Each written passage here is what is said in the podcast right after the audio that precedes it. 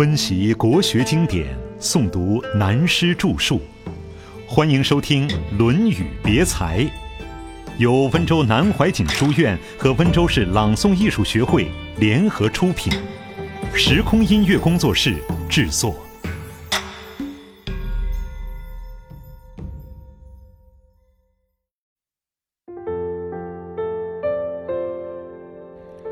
法律不外人情。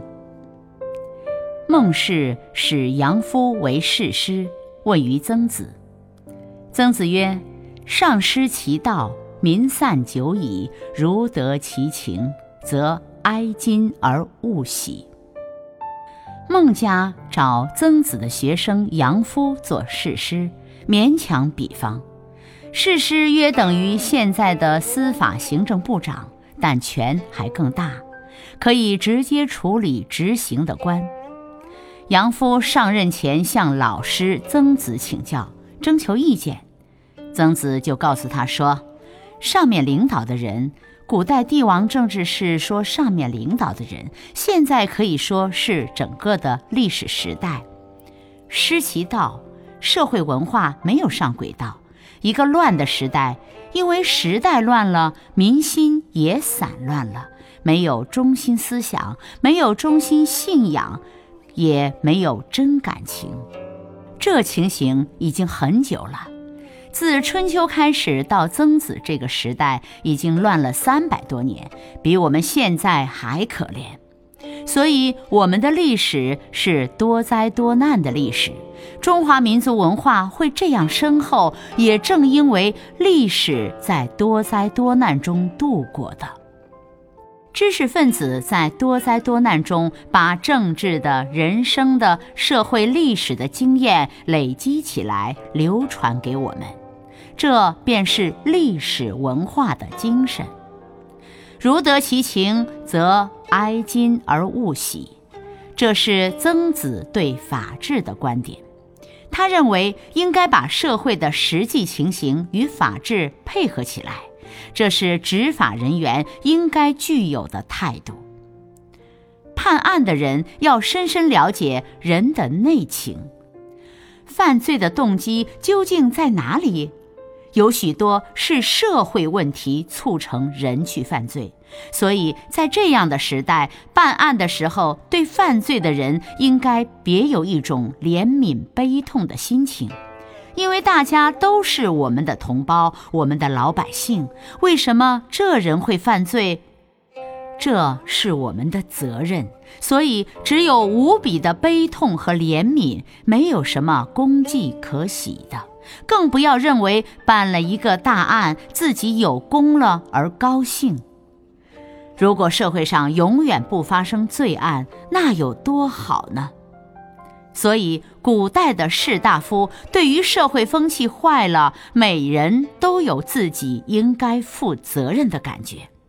上面几段用曾子的话说明学问外用的道理，下面便提到子贡的观念：成败论英雄。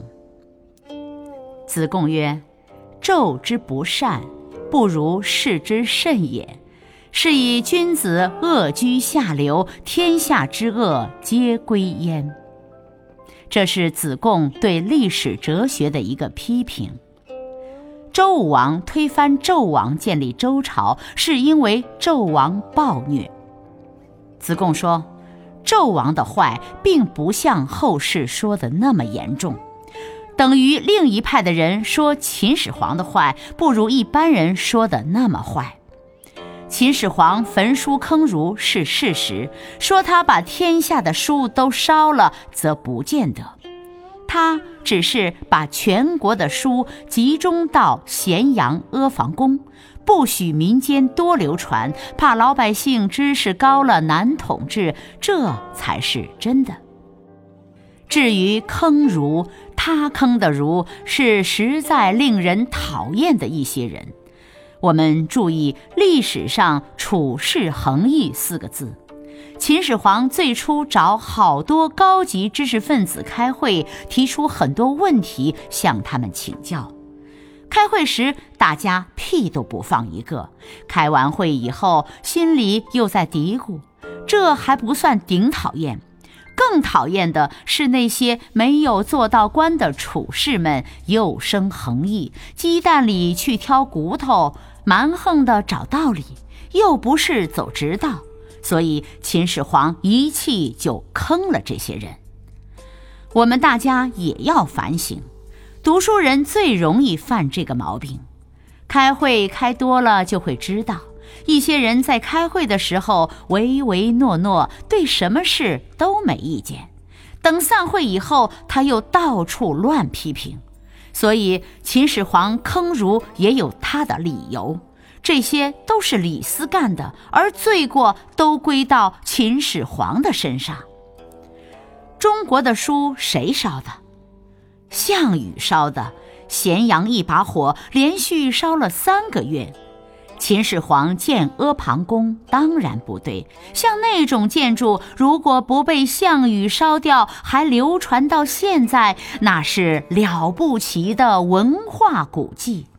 假定根据《阿房宫赋》的形容，人站在马上，高举十丈长的旗杆，仍然可以通过阿房宫的城门。意大利的建筑是不能比的。所以，我们古书文化的破坏，这位项老兄的罪过也是很大的。不但项羽罪过大，萧何也有罪。他到底只是县吏科员出身，到了咸阳以后，所注意搜罗的都只是户口、钱粮这些行政方面的基本资料，都搬走了。至于书，因为他也没有把书读好过，就不管了。等项羽一到咸阳，这位世家公子一把火把书都烧了，这也归罪于秦始皇吗？这都是对历史讲公平话。世家公子而兼太保的项羽，就有这样不懂事。晋人易石甫有一首诗说他：“二十有才能逐鹿，八千无命欲从龙。咸阳宫阙须臾火，天下侯王一手风。”非常有趣。所以这里子贡说纣王的坏是坏，但并不是后世所说的那么坏。一个人，尤其是一个领导的人，如果自己做的下流、做的坏的时候，天下的错都归到他身上。因此，我们看历史，有些人真可怜。不但历史如此，社会也是这样。子贡这个是老实话，所以做人要小心。子贡曰。君子之过也，如日月之食焉。过也，人皆见之；耕也，人皆养之。子贡说：“一个大丈夫有过错，没有什么关系，好像日月一样，一个本来发亮的东西，给别的影子掩盖起来了，大家都看得见。”变转来，大家也看得见，仍然仰慕。这段文字就是这样，在意义上有两个。第一个意义是说，君子人不怕有过，不要自己去掩饰，错了就坦诚错了，给大家看得见，这是君子风度。不过现在明白了。改过来了，人家就像对太阳、月亮一样，仍然会仰望它的光明。第二个意义，君子就是代表在上面的人，领导人。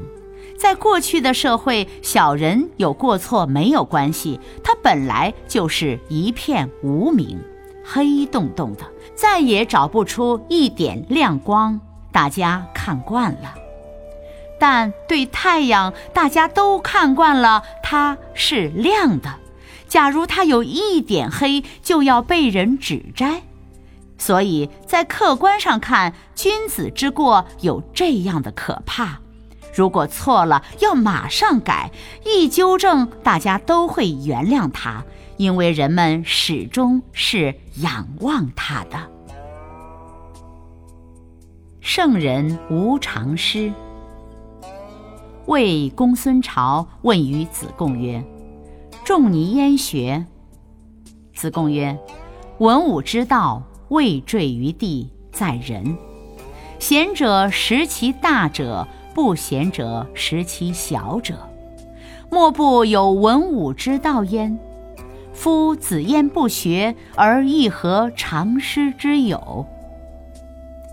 这一段是研究孔子本人和研究中国文化的几个不同观点。公孙朝是魏国的大夫，他问子贡。孔子是跟谁学的？学问怎么这样好？等于我们现在说他是哪个大学毕业的？子贡说：“文武之道未坠于地，在人。中国文化集大成的是周朝。周朝有三个人具代表性：文王、武王统一天下，而周公建立中国文化与政治的基础。”所以周代维持了八百年的政权。春秋战国的时候，正是周代衰落的时候。子贡这句话就是说，中国文化并不是完全没有了，还是存在的。问题在于人。如果有比较贤的人，贤代表有智慧、有道德的人，就懂得中国文化大的一方面。不贤的人对于中国文化小的部分也知道，等于现代有人以为要了解中国文化，到台北故宫博物院看看就够了。对于科学方面的文化，不但不欣赏，还反感，甚至还认为我们没有人文科学，不知道中国文化在精神方面的伟大。这也就说明，不贤者不是完全不知道，如绘画、编织、木刻，乃至有名的三把刀：厨师的菜刀、裁缝师的剪刀和理发师的剃刀，也不能说不是中国文化，它还是中国文化的一种，是其小者。不管大小方面，中国文化从文武周公以来到孔子那个阶段，都有中国文化的精神。至于老师孔夫子，不管对于哪一样中国文化的精神，样样他都有。如果问他的老师是哪一位，那是没有的。谁有长处，他就跟谁学，所以无常师。